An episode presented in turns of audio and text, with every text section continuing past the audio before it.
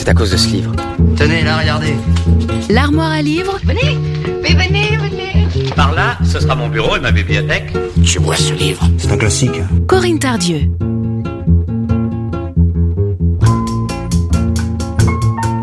Bonjour à toutes et à tous. De nouveau ensemble dans l'armoire à livres comme chaque mardi. Et aujourd'hui, je vous présente le livre de Negar Javadi, Des Orientales. Des Orientales, c'est une fresque flamboyante sur la mémoire et l'identité, un roman sur euh, l'Iran d'hier et la France d'aujourd'hui, à travers une adolescente, Kimia, née à Téhéran et exilée à Paris depuis ses dix ans. Kimia a toujours essayé de tenir à distance son pays, sa culture, sa famille.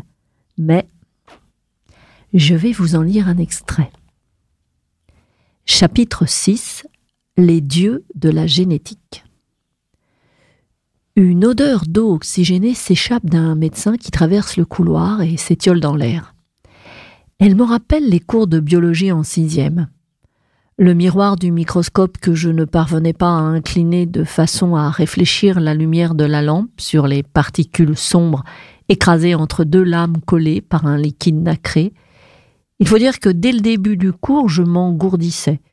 Terrifié, je disparaissais à l'intérieur de mon corps. Les cours de biologie m'étaient totalement inaccessibles cette année-là, l'année où nous sommes arrivés en France. J'étais confronté à un monde que je voyais, touchais, mais ne savais pas nommer. Des quantités de mots, des quantités de noms me manquaient. Fleurs, arbres, oiseaux, reptiles, organes.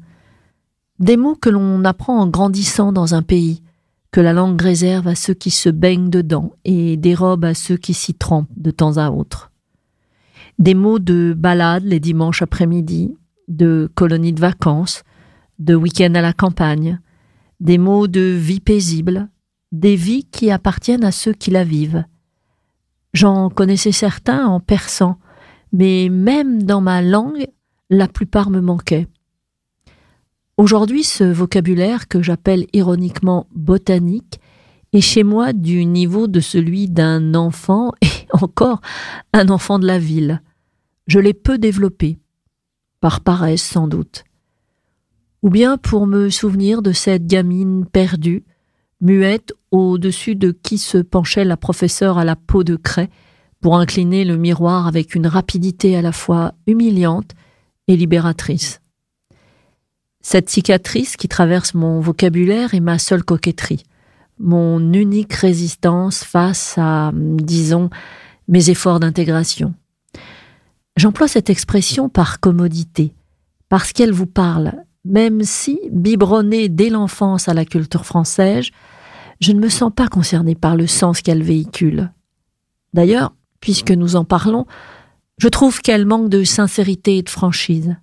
Car pour s'intégrer à une culture, il faut, et je vous le certifie, se désintégrer d'abord, du moins partiellement, de la sienne, se désunir, se désagréger, se dissocier, tous ceux qui appellent les immigrés à faire des efforts d'intégration n'osent pas les regarder en face pour leur demander de commencer par faire ces nécessaires efforts de désintégration.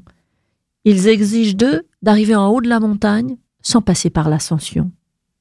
À part ça, le concept me renvoie immédiatement à mon adolescence et à la musique, à Désintégration, le huitième album de The Cure.